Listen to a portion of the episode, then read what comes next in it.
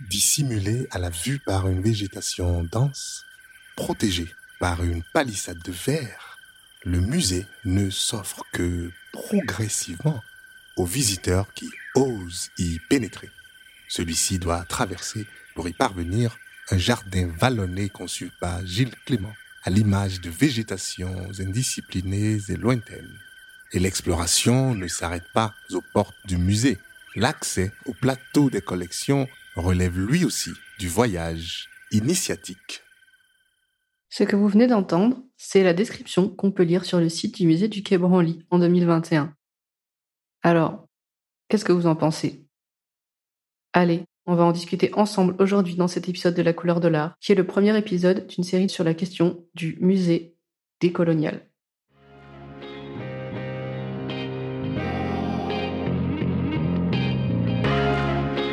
De l'art, le podcast qui traite de la question de la race dans l'art.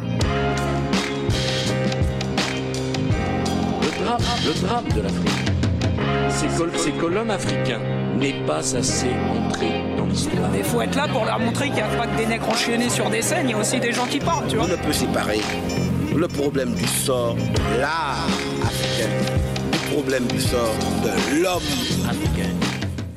Et pour vous, quelle est la couleur de l'art? En mars 2021, j'ai été invité à intervenir au musée du Quai Branly. Et franchement, j'ai failli refuser. Parce que vous savez, mais si, vous savez, la controverse autour de ce musée, ça ne date pas d'hier.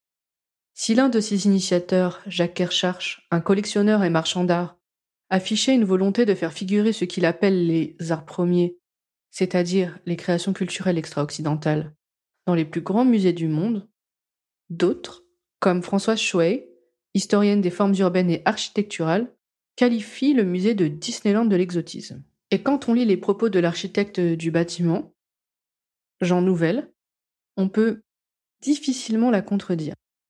L'architecture qui en découle a un caractère inattendu. Est-ce un objet archaïque? Est-ce l'expression de la régression? Non, tout au contraire. Pour arriver à ce résultat, les techniques les plus pointues sont convoquées. Les verres sont grands, très grands, très clairs, souvent imprimés d'immenses photographies. Les poteaux aléatoires dans leur positionnement et dans leur taille, se prennent pour des arbres ou des totems. Mais alors pourquoi t'y aller me direz-vous? Eh bien, parce que j'étais invité par une personne dont j'apprécie beaucoup le travail. Et aussi parce que les espaces de parole disponibles pour aborder des thèmes tels que la race dans l'art restent assez rares. Et c'est là toute la complexité d'être une chercheuse ou une artiste noire. Quels espaces de parole sont disponibles? Faut-il refuser une opportunité de porter son discours? Doit-on faire le choix de la marginalité? Risque-t-on la récupération de notre discours et va-t-on servir de caution diversité? On est là, à se demander si c'est une compromission de bosser avec une structure qui a un passif aussi lourd. Et en même temps, ces structures sont parfois nos seuls interlocuteurs. En tout cas, ceux avec des moyens, ceux qui disposent des ressources symboliques, économiques. Par exemple, en 2021, le musée du Quai Branly organisait des préliminaires pour un institut des études noires en France. Une première. Ces préliminaires s'inscrivent dans la saison Africa 2020, une initiative du président de la République Emmanuel Macron, vivement critiquée, parfois qualifiée de néocolonial. Le projet de cet institut des études noires inclut des chercheurs et des chercheuses qualifiés et d'une grande pertinence, notamment Achille Membe ou encore Mabula Soumaoro, des personnes qui sont tout aussi critiques de ces institutions. Dans l'épisode 1, je vous lisais d'ailleurs quelques passages du Triangle et de l'Hexagone, Réflexion sur l'identité noire, un livre de Mabula Soumaoro. Et Achille Membe est l'un des premiers à avoir critiqué l'entreprise du gouvernement Macron d'inviter la diaspora africaine à l'Élysée. Je vous conseille d'aller lire son post Facebook du 12 juillet 2019. Il vaut le détour. Je vous gratifie de quelques extraits. Hier, le président Emmanuel Macron a réuni à l'Élysée des individus choisis au hasard par son gouvernement. Ces individus de son choix sont supposés représenter la diaspora africaine en France. Ces gens n'ont été élus par personne. Ils n'ont obtenu mandat d'aucun Africain, ni été délégués par qui que ce soit pour s'exprimer en notre nom. Ils sont toutes et tous, à des degrés divers, des invités personnels du souverain à une fonction que l'on fait passer pour officielle. Le président Macron, nous dit-on, est un grand intellectuel.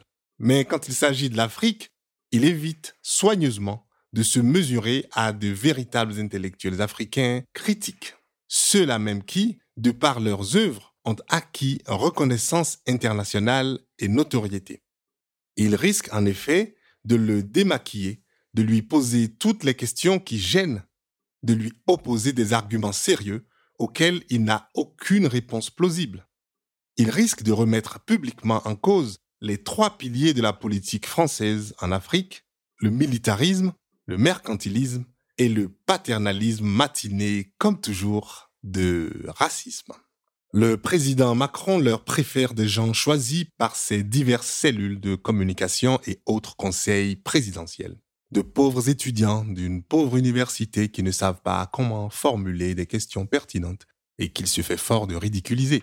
Des kidam qui n'ont étudié aucun dossier en profondeur et se contentent de généralités. Des nègres de pacotille, assoiffés de vanité et en quête de selfies, hilars et bon enfant, trop heureux de servir le maître lorsqu'il ne s'agit pas d'opportunistes peu scrupuleux en quête de prébande. Tout heureux de se retrouver sous les lambris, hier, ils lui ont en effet servi la soupe et ont soigneusement évité de traiter des vrais dilemmes, ceux qui font des rapports entre la France et l'Afrique le paradigme même du scandale néocolonial. Je vous avais dit que ça valait le détour. Mais, entre-temps, Achille Membe a décidé de participer à l'entreprise d'Emmanuel Macron. Et oui, on a tous et toutes nos contradictions. Que dire de ce retournement de situation? Je vous laisse méditer. Au fond, c'est aussi ça, être noir, faire une critique du système néocolonial, et devoir quand même être audible, tout en payant son loyer. On ménage la chèvre et le chou. Taper uniquement sur le musée du Quai Branly, c'est presque trop facile. Le 4 mars 2021, alors que je scrolle sur Instagram, je tombe sur une publication sponsorisée. Un trio de danseurs noirs font leur meilleur pas de danse devant la victoire de Samothrace, au Louvre. Le tout en portant une marque de vêtements streetwear, composée en collaboration avec le musée lui-même. Intéressant. Le musée du Louvre n'en est pas à son coup d'essai. Il semble vouloir élargir son public aux jeunes et peut-être même aux personnes africaines et afrodescendantes tout en s'achetant une image à la fois cool et inclusive. Ce qui est sûr, c'est que depuis qu'il a accueilli le clip Ape Shit du couple Carter, le Louvre a su mettre à profit cette opportunité d'augmenter son attractivité auprès du grand public. En plus du coup de pub international, il propose désormais un parcours de visite spécifique Jay-Z et Beyoncé. À l'heure où le mouvement Black Lives Matter et le combat contre les violences policières ont fait les unes des médias, à l'heure où le public appelle les entreprises, les personnalités publiques, les institutions à prendre position, on peut se demander le Louvre a-t-il su faire mieux que les autres? Petit retour en arrière. Le 11 juin 2020, Louise Turin et Zélie Keyol, deux étudiantes en art, publient une lettre ouverte à tous les musées français. Alors que le Blackout Tuesday, qui est un mouvement numérique visant à montrer son soutien à Black Lives Matter sur Instagram en publiant un carré noir sur son fil, bat son plein, elles interpellent. Cher musée, éduquez-moi sur le racisme. Quelle est votre valeur si vous ne me parlez pas? Pourquoi ces façades noires vides et ces silences prolongés? Ne rien dire ou publier une façade noire accessoirement accompagnée d'une banalité? Entre votre action potentielle dans le débat public et celle de L'Oréal, il n'y aurait aucune différence? Black Lives Matter est un appel à l'action, pas à la solidarité. Alors, on est en droit de se demander, en dehors de ces deux coups d'éclat, quel travail le Louvre a-t-il engagé sur ses collections pour la mise en valeur de l'histoire noire? Anne Lafont, historienne de l'art, autrice de l'ouvrage L'art et la race, l'Africain tout contre les Lumières, se pose la même question que nous. Dans un article nommé Quand les Carters s'appelaient le Louvre, datant du 25 juin 2018 pour le journal Analyse Opinion Critique, elle dit en parlant du clip de Queen Bee. Le clip actualiserait le musée du Louvre et lui ouvrirait à très bon compte, des perspectives en termes de diversification de ses publics. Soit. Mais alors, Comment considérer l'absence d'un travail de fond sur ces tableaux aux nombreuses figures noires que le cinéaste a relevées? Benoît, Chérico, Véronèse.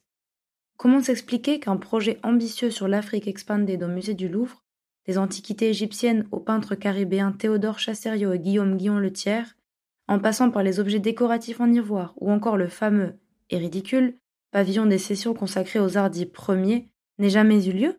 Si le Louvre souhaite diversifier ses publics, et même plus précisément interpeller les afrodescendants, le musée doit repenser l'histoire monumentale de ses collections et s'orienter vers une histoire attentive à la mondialité de sa constitution, en plus de se détourner du coût médiatique, de l'emballage publicitaire, aussi efficace soit-il. On retrouve alors la critique de ce fameux pavillon des sessions, une section du Louvre inaugurée dans les années 2000 pour présenter une partie des collections du musée du Quai Branly avant son ouverture. Depuis, il reste l'ambassade permanente du musée avec une sélection de sculptures confiées à Jacques Kerscharch. Ce qui a été vu comme une avancée, puisqu'il a été constitué contre l'avis, à l'époque, du conservateur du Louvre qui ne voulait pas entendre parler des arts dits premiers au sein de son musée.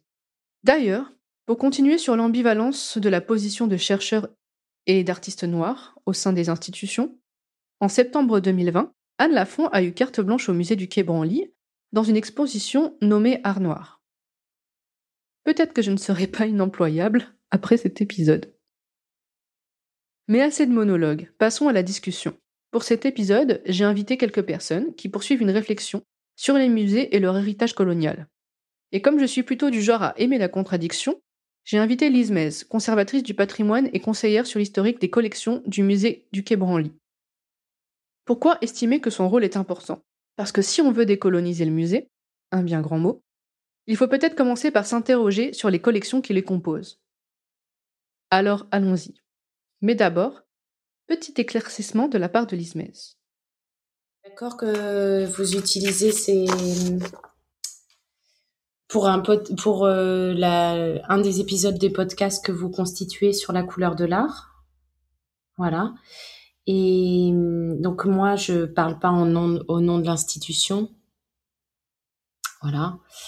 Euh, voilà. Et puis j'ai un certain devoir de réserve. Vous comprendrez, bah, comme on en a discuté déjà euh, euh, à l'occasion de, de, notre premier entretien euh, vis-à-vis de ces questions qui sont, enfin, de certaines questions qui sont assez délicates, enfin, très politisées, très médiatisées, euh, notamment autour des, des restitutions. Mais j'essaierai de répondre au mieux à vos questions. on est bon? Je laisse donc Lismes décrire son travail. Alors, euh, ben, je m'appelle Lise Metz, je suis conservatrice du patrimoine et je travaille ici au musée du Quai Branly euh, depuis janvier 2021 euh, comme conseillère sur l'historique des collections auprès du président de l'institution. En tant que conseillère sur l'historique des collections, je coordonne les recherches sur l'histoire des collections à l'échelle de, l'institution euh, et notamment sur euh, l'origine de ces collections. Euh, un vaste chantier des provenances a été développé depuis 2019 dans, au musée, et notamment pour répondre à l'instruction des demandes officielles de restitution de patrimoine africain. je suis aussi en lien avec les, le réseau des musées d'ethnographie européens qui travaillent tous sur la question euh, coloniale et, euh, et, des, et des biens euh, spoliés pendant la, la, période coloniale et qui mènent des recherches de provenance très poussées de façon à, à pouvoir développer des projets de coopération scientifique et patrimoniale avec les, les musées africains. Pour cette thématique que je vais décliner en plusieurs épisodes, j'ai interviewé différentes personnes. Ismez est la première dont je vous fais écouter la voix, et dans un prochain épisode, vous aurez l'occasion d'entendre Mamadou Boy Diallo, alias Modboy Roller, qui aime se nommer conservateur du musée à ciel ouvert de la Médina, un quartier populaire de Dakar dans lequel il fait intervenir des street artistes sur les maisons historiques. Acteur de la culture sénégalaise en dehors des cercles institutionnels, voici son propos sur la question de la restitution. Bah ouais, en fait, je pense que l'objectif, même si ces œuvres sont, euh, reviennent et qu'ils sont au musée de civilisation noire, et que la population locale n'a pas accès, ça ne sert à rien du tout. Je pense, réglons le plus essentiel d'abord, c'est que tout le monde ait accès ou bien quand ces œuvres viendront, on va les exposer dans les marchés de dans les espaces publics ou sur des ronds-points, où vraiment la population aussi pourra avoir accès, quoi. Tu vois, moi, c'est ce que je dis, quoi. Et que c'est, j'objecte, parce que si c'est des rituels que les gens ils faisaient ici, quand ils le prennent, ils en font une autre. Donc, il y a le corps de ces objets, mais est-ce qu'ils ont de l'âme?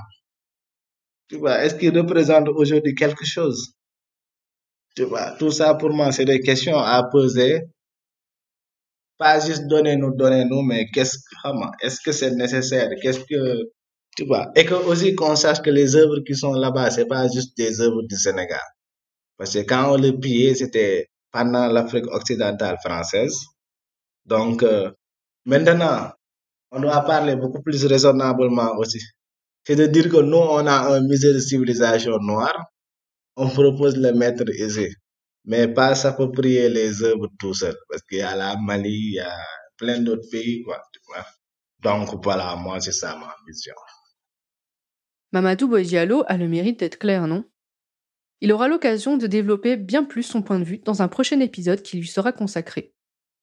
Bon, parenthèse fermée, revenons-en à Lismez et son travail de conseillère sur l'historique des collections.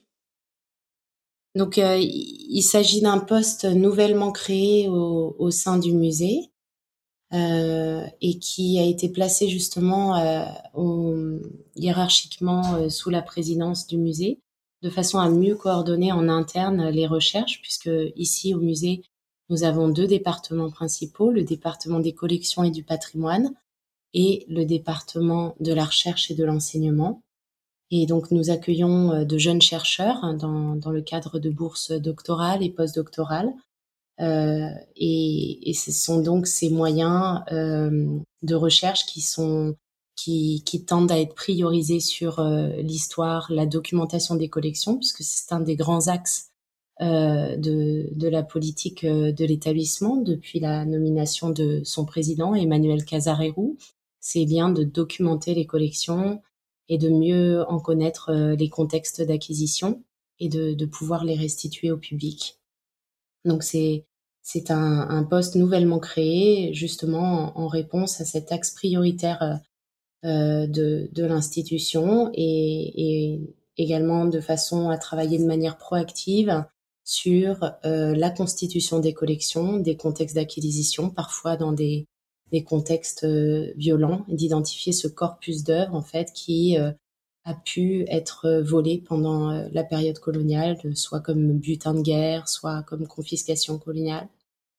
Donc c'est un une position assez importante et qui fait face à un enjeu sociétal qui est qui est de plus, plus en plus important et que que l'institution a décidé de, de prendre en main depuis euh, le discours euh, du président Macron à Ouagadougou en 2017. Je veux que d'ici cinq ans, les conditions soient réunies pour des restitutions temporaires ou définitives du patrimoine africain en Afrique. Puis la remise du rapport Sars-Savoie euh, en 2018, euh, une relation euh, bilatérale avec les, les pays africain, enfin diplomatique, euh, s'est noué et, et, il y a une réelle volonté euh, euh, politique et institutionnelle de développer les coopérations patrimoniales et scientifiques avec ces pays. Donc le, le, le, président, depuis sa nomination, et a voyagé de nombreuses fois dans des pays africains, même en période de confinement. Il est allé au moins oui, quatre ou cinq fois, voyagé quatre ou cinq fois en Afrique depuis, euh, depuis le début de, de, sa nomination en mai 2020. Euh, Et euh, nous, nous engageons donc un dialogue systématique avec les directeurs des, des musées nationaux dans les anciens pays colonisés. et notamment avec de nombreux pays d'Afrique, avec des, en développant des, des projets de recherche euh, qui, permettent de, nouer euh, un dialogue, de, réunir des, sources archivistiques. Enfin, notre idée, c'est, euh, réellement pour chaque collection de, nouer un partenariat spécifique avec nos collègues et nos homologues dans les musées africains. Pour résumer, le poste de conseillère sur l'historique des collections a été créé suite aux demandes officielles de retour du patrimoine culturel de la part de certains pays africains. Le musée du Quai Branly décide donc de prendre cette question essentielle à bras le corps. Pour cela, il aura fallu une impulsion politique, présidentielle même. Diplomatique, dit-on, avec une prise de position publique devant un parterre d'étudiants burkinabés.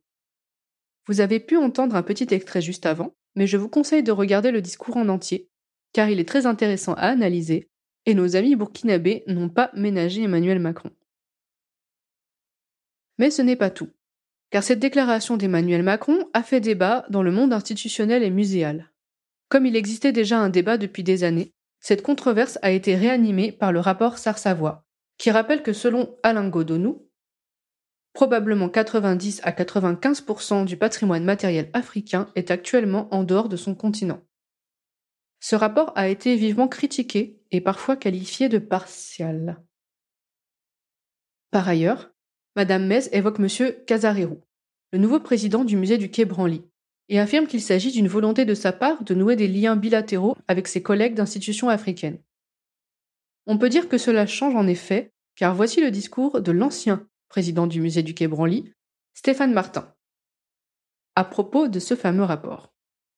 Ce rapport est un cri de haine contre le concept même de musée, considéré comme une invention occidentale, comme un lieu quasi criminel dans lequel les objets sont plumés, déshabillés, où on leur retire leur magie. C'est une citation rapportée dans un article du Monde, publié le 20 février 2020. Il n'y a pas si longtemps donc. Ça ne vous rappelle pas ce que nous a dit Mamadou Boy Diallo un peu plus tôt à propos de l'âme des objets? Donc, il y a le corps de ces objets, mais est-ce qu'ils ont de l'âme? Tu vois, est-ce qu'ils représentent aujourd'hui quelque chose? Vous aviez l'impression qu'ils poussaient un cri de haine? Qu'en dit le nouveau directeur? Toujours dans Le Monde, dans un article datant du 17 juin 2020, il est rapporté que M. Casarérou qualifierait le rapport Sars-Savoie de militant et qu'il ne saurait en faire une ligne directrice. Vous retrouverez les sources de ces citations dans la description du podcast. Il ajoute également le rapport a réveillé dans les musées un examen de conscience, des questions sur ce que disent les objets, ce qu'on en dit et ce qu'on leur fait dire.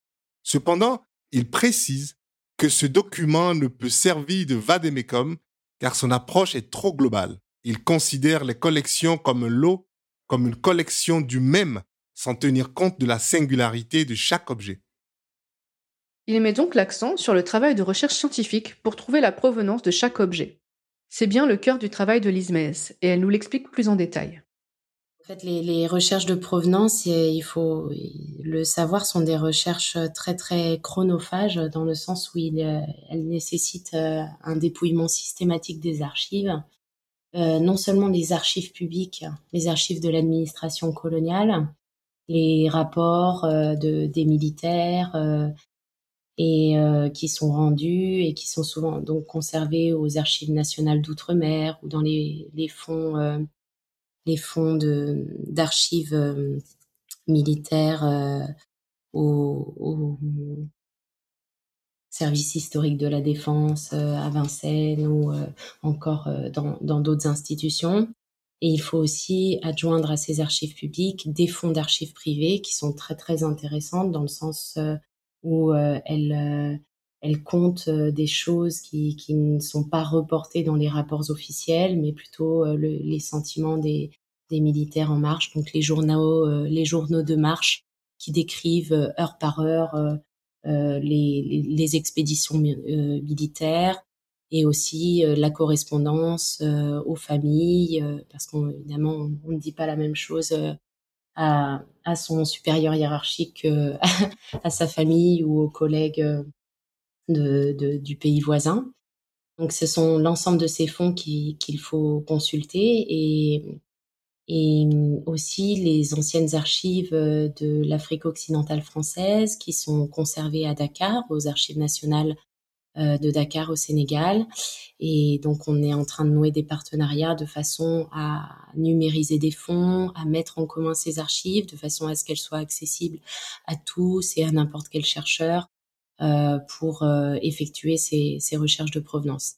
Et bien sûr, on est en lien euh, quasi permanent avec d'autres collègues qui font le même travail dans des musées en Europe et on tisse des liens avec les universitaires et les chercheurs en dans les universités africaines, bien sûr.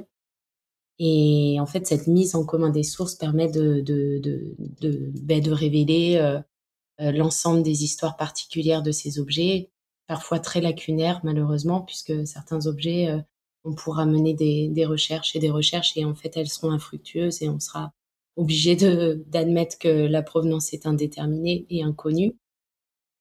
Mais parfois, euh, on, à partir d'un nom et puis finalement d'une initiale d'un prénom, on arrive d'un donateur, on arrive à retrouver en fait euh, qu'il était l'ayant droit euh, de telle ou telle personne, puis on arrive à reconstituer la carrière de, de l'administrateur colonial dans le pays, son passage dans certaines villes.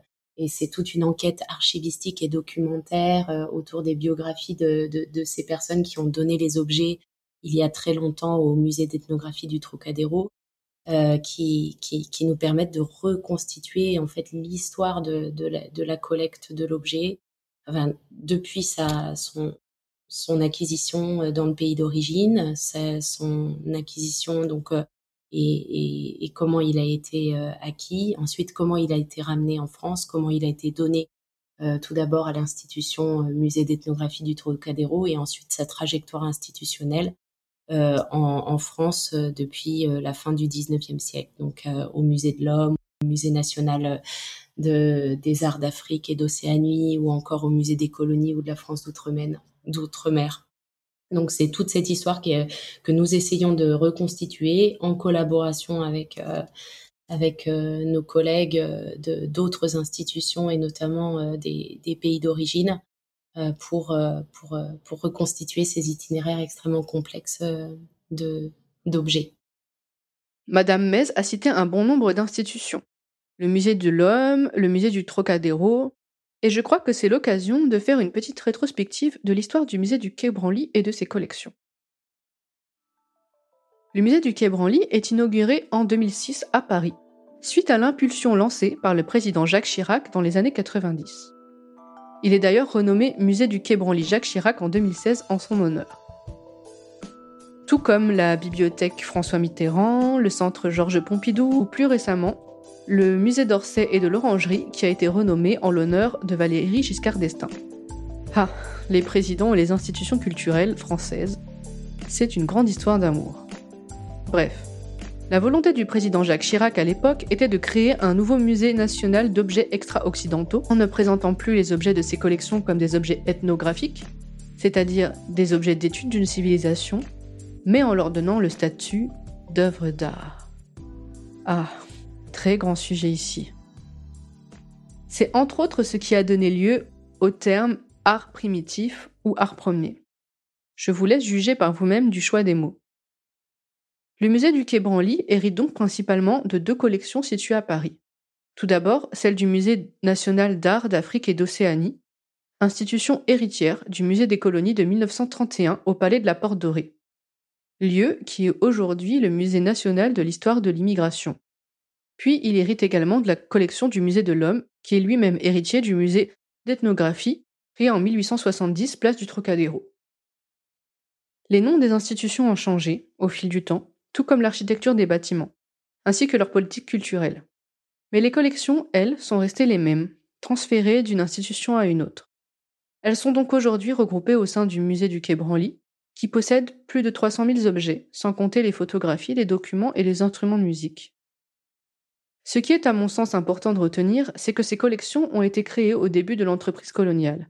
Cette information est non négligeable quant à la signification de ces collections, que ce soit dans le choix de ces objets, la valeur qui leur a été donnée au fil des siècles ou encore les discours qui ont été construits autour d'eux. Ces éclaircissements faits, revenons aux propos. Une fois que la provenance a été trouvée, si elle l'est, qu'en est-il du processus de restitution? Le, président Macron a souhaité réunir en les cinq ans les conditions de, restitution, mais aussi de circulation d'objets, de dépôt, d'exposition euh, de, de, de, ce patrimoine africain dans, euh, dans les pays d'Afrique. Et, et, donc là, on aboutit euh, cette année à un premier euh, projet de loi, donc la loi pour la restitution des 26 statues royales du Bénin a été promulguée le, le 24 décembre 2020. Et ces objets retourneront donc en novembre euh, à la République euh, du Bénin, ainsi qu'un sabre euh, au Sénégal. Et donc ça, c'est un des, premiers projets de loi qui acte le transfert de propriété de ces objets à la République du Bénin et à la République du Sénégal. Donc nous n'en sommes plus les propriétaires, enfin l'État français n'est plus propriétaire de ces objets, nous sommes simplement dépositaires et ils retourneront donc à la fin de l'année. Euh, ce processus a été extrêmement long puisque la demande officielle de la République du Bénin euh, date de 2016. Et il y en a eu d'autres avant et, c'est à l'issue de, recherches extrêmement poussées menées par euh, une collègue du, du musée du Quai Branly qui a réalisé sa thèse sur l'art de cour d'Abomey. on a réussi à reconstituer les contextes d'acquisition de ces objets et de ce pillage de, de ce butin de guerre, pardon, à l'occasion du, du, sac euh, de la ville d'Abomey euh, en, en 1890.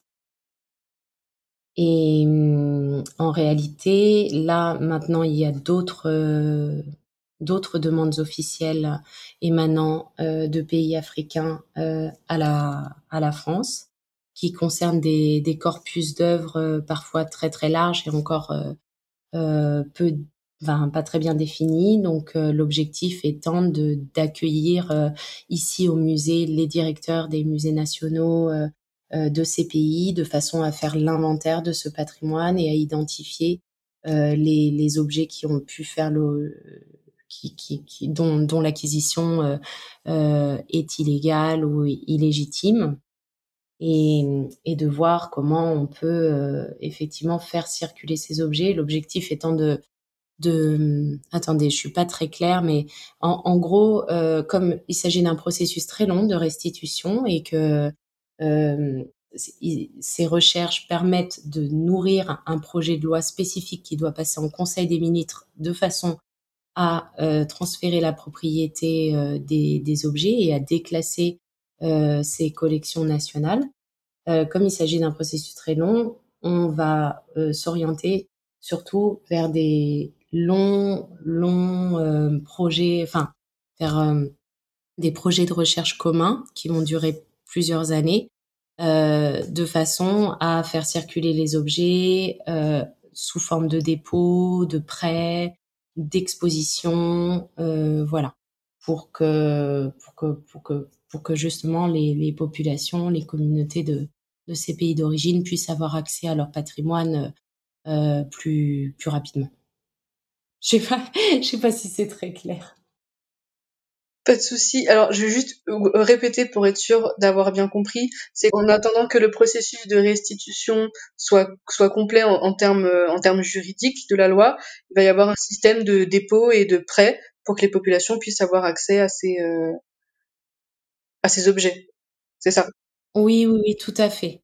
C'est-à-dire que euh, l'instruction, si vous voulez, euh, des demandes officielles de restitution de patrimoine euh, euh formulées par euh, certains pays d'Afrique va être un processus juridique assez long qui ne permettrait pas de voir restituer en masse les collections de, manière rapide. Donc, nous engageons sur le long terme des collaborations qui permettent de, de par le biais de dépôts, d'expositions, de, de constitution de, de plateformes numériques, euh, euh de partager euh, des savoirs, des connaissances sur ces collections et de les faire circuler euh, de façon à ce que les, les populations locales puissent, puissent avoir accès à leur patrimoine et, et se le, le, ré, le réapproprier, connaître son histoire.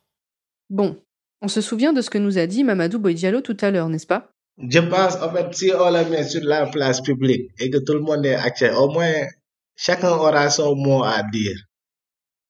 Tu vois? Et pour moi, c'est ce qui est important, quoi. Mais pas juste le, le privatiser. Il y a une privatisation du musée. Tu vois? Une accessibilité des musées et des galeries. Tu vois? Donc, c'est ce qu'il faut éradiquer d'abord. Après, on peut exposer tout ce qu'on veut. Ça va être un débat d'idées, euh, même si c'est contradictoire et tout, tu vois. Mais que chacun puisse s'exprimer, quoi. Mais pas écarter la majorité pour juste euh, le plaisir, le, la- le plaisir d'une minorité, quoi. Ouais, qui ont accès aux, aux cartes, cartons d'invitation, tu vois. que tu viens à la porte, on te dit, il est où ta carte? T'as pas de carte, euh, tu te casses, quoi. Donc, c'est quoi, en fait? là? Cette question de réappropriation de leur propre patrimoine par les peuples qui ont été dépossédés, ce n'est évidemment pas le ressort du musée du Quai Branly, mais plutôt des institutions qui sont sur place. Maintenant que nous avons évoqué le passé des collections, venons-en aux collections actuelles. J'ai demandé à Lise de m'en dire plus sur la politique actuelle d'acquisition du musée. Oui, alors comme je je je je suis je travaille pas depuis très longtemps euh, au musée du Quai Branly, je je je, je connais peut-être pas exactement oui, tous les axes de de la politique d'acquisition de de l'institution, mais euh, cette politique d'acquisition est définie euh, avec euh, les conservateurs et les responsables de collection et, et évidemment la présidence, et elle s'oriente euh, sur sur sur des axes très intéressant de, de, et notamment un, un axe euh, vers euh, la, les artistes contemporains et, et, et, les artistes qui vivants qui, qui s'intéressent en fait et revisitent un, un patrimoine euh, ancien. Euh, par ailleurs, euh, oui, la, dans toute politique d'acquisition d'institutions de, muséales, il y a une, une grande euh, importance donnée euh, au contexte d'acquisition des, objets et notamment euh, on peut se référer au code déontologique de l'ICOM, du, Conseil euh, international des musées, qui, préconise donc un grand souci sur la provenance, un souci de diligence. et donc les objets sont extrêmement bien documentés. Donc on n'a pas de risque de, enfin, il peut toujours y avoir un risque, mais euh, il y a vraiment un, une attention accrue portée euh, aux objets qui pourraient, euh, qui pourraient être issus du trafic illicite ou avoir été exportés illégalement. Ensuite, j'ai posé la question de l'absence du continent européen au sein du parcours actuel du musée du Quai Branly. Je crois que j'ai un peu embarrassé Madame Mez, mais je n'ai pas pu m'en empêcher. Oui, c'est vrai, mais c'est vrai qu'elle est... Ouais, je sais pas, je pas trop envie d'entrer de, dans ce débat, mais il faut vraiment s'intéresser à la création de ce musée qui a été quand même euh, assez euh, effectivement polémique avec euh, cette histoire du département européen, parce que après tout, euh, pourquoi, euh, voilà, on parle de, de collection, le, le, fait même de parler de collection extra-occidentale place, euh, si vous voulez, enfin, est, est issu d'un regard européo, européo, européocentré. Donc, euh, donc c'est et, place l'Occident euh, en, enfin, voilà, pas, pas supérieur, mais en tout cas pas égal aux autres cultures. Mais en fait, c'est pas, enfin voilà, moi je je vais pas rentrer dans, dans ces questions-là, mais c'est vrai que le, le, la première volonté du, du président Jacques Chirac, c'était de, de placer euh, ces, les œuvres d'art de, de des, des, sociétés extra-occidentales justement à, à l'échelle de chefs-d'œuvre et de, de, créer donc le pavillon des sessions en 2000 où, où euh, au Louvre enfin euh, enfin revenait d'ailleurs parce qu'il existait au Louvre euh, au début du XXe siècle, un musée américain, un musée euh, de la marine, euh, un ancien musée naval ou avec son annexe ethnographique et qui présentait ces objets. Et en fait, là, il revenait au statut de chef-d'œuvre auprès de la Vénus de Milo ou, de la Joconde. Donc, c'était vraiment une façon de de redonner, si vous voulez, toute la le statut que, que, que devaient avoir ces œuvres d'art. Et donc, je pense que ces questions d'exotisme, de, de, de regard euh, d'art primitif, euh, art premier, tout ça c'est un peu dépassé. Qu'au contraire maintenant on est dans une une perspective. Euh, l'institution a 20 ans et et cette question concerne beaucoup d'institutions muséales qui est dans cette perspective de décoloniser le musée, de décoloniser les collections et justement de de, de, de parler de de, de, de, de ce de cette période, de faire face à, la, à l'histoire coloniale, euh, d'en parler et d'avoir une médiation autour de ces questions. Et non pas un regard euh, condescendant, européocentré, euh, comme ça a pu l'être. Ah, alors ça y est, le gros mot a été dit. Décoloniser le musée. Je ne sais pas si vous avez été convaincu par la volonté du musée du Quai Branly de se décoloniser. Pour ma part, c'est cette question que je vais explorer à travers une série d'épisodes consacrés à l'institution occidentale par excellence, le musée. Faut-il décoloniser le musée? Qu'est-ce que ça veut dire d'abord décoloniser un musée? En quoi ça consiste? Cela veut-il dire que le musée a été colonisé Ou que l'institution n'était pas coloniale à la base? Dans cette série d'épisodes, nous partons de l'Europe, mais nous allons aussi faire quelques kilomètres pour trouver d'autres réponses. La prochaine fois, je vous emmène de l'autre côté de l'Atlantique. Ou peut-être en Afrique de l'Ouest. On verra. En tout cas, j'ai hâte de vous faire entendre toutes les voix que j'ai interviewées et j'espère que cet épisode vous a plu. Et je laisse le mot de la fin à Liz que je remercie pour sa disponibilité et pour avoir tenu cette interview dans un rôle qui n'était pas forcément évident. Après, c'est juste que je voudrais pas que ce soit. Hum, voilà, je veux, veux pas mettre euh, en porte-à-faux mon institution parce que comme je la connais pas encore très bien, enfin voilà, je préfère euh, parler en mon nom et pas. Enfin, d'ailleurs, je parle pas en mon nom non plus, mais je sais pas comment dire. Euh, oui, c'est pas une position facile, donc c'est pas, c'est ni le musée du Quai Branly, euh, ni mon opinion personnelle hein, qui compte, mais ce que je voulais essayer de vous de vous donner en tout cas, c'est euh, les grandes orientations nouvelles que, que, prend le musée et qui va nous qui vont nous occuper durant les années à venir et surtout cette importance d'un dialogue, euh, enfin d'un savoir partagé et d'une co-construction de l'histoire de ces objets avec euh, avec nos, nos homologues africains, qui ça me semble quand même assez essentiel. Donc j'espère que vous pourrez montrer ça parce que c'est vraiment la volonté de en tout cas, c'est la mienne et, je pense que c'est le, message que souhaite maintenant porter l'institution. Après, je, connais le, déficit euh, de communication euh, sur Internet euh, sur toutes ces questions, donc on va, on va développer une médiation autour de ces questions et, des contenus sur le site Internet de façon à répondre aux questions essentielles du public sur, sur ces questions parce qu'il y a, un, y a un, vrai besoin de compréhension. Merci d'avoir écouté cet épisode jusqu'au bout. J'espère que vous serez en rendez-vous pour la suite. À l'écriture et à la réalisation de cet épisode, Melissa Angianasoul. Je remercie également Myangal Randiamanatena pour la coécriture. Je remercie Marie-Lou Henriviel, notre nouvelle magicienne du son. Et enfin, un grand merci à Teju Baba du podcast My African Cliché et à Manon Cotte de La Clameur pour leur lecture éloquente. Ce podcast est produit par le studio associatif La Clameur Podcast Social Club, qui défend un modèle de production collectif et équitable du podcast.